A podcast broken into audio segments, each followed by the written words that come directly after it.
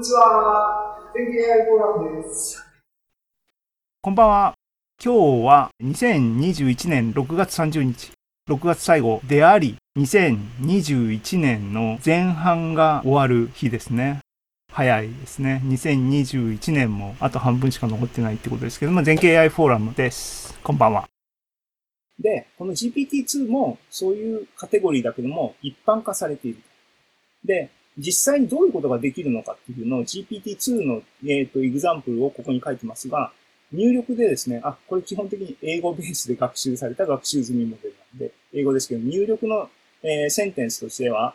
translate English to French セミコロンじゃない、コロン、チーズ、矢印記号。これを入力としてモデルに食わせると、GPT-2 っていうモデルは出力としてフロマージュっていう、えっ、ー、と、文字を返す。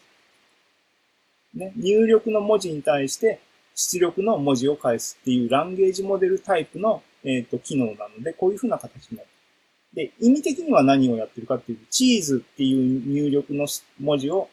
フランス語に変えるっていう機能が実装されている。で、この、これ面白いのは、指示を、指示も含めて入力に、あの、文字として与えて、結果が文字として返ってくるっていうような形になってるんですね。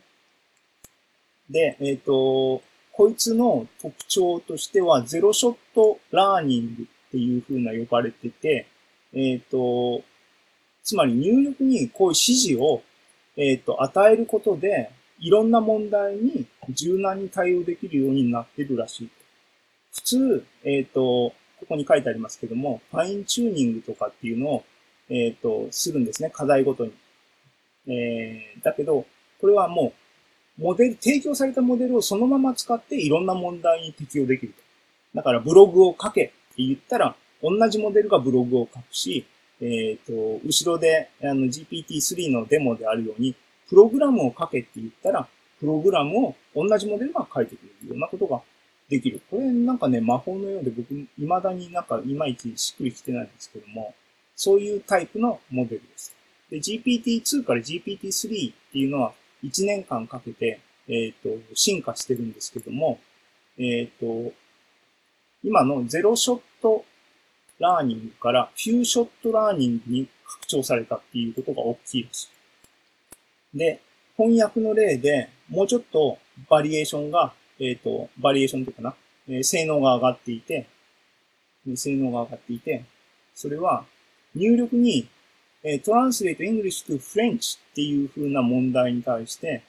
えっ、ー、と、上の例ではそれで入力の画像を与えると、入力の言葉を与えると出力を返すっていうのが、あの、実際に行われる機能でしたが、GPT-3 でフューショットラーニングのモデルだと、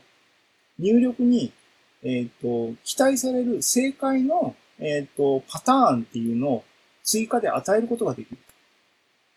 だから、英語からフランス語に直してね。で、例えばその例として、sea otter はこれ、あの、あの、オットセイ。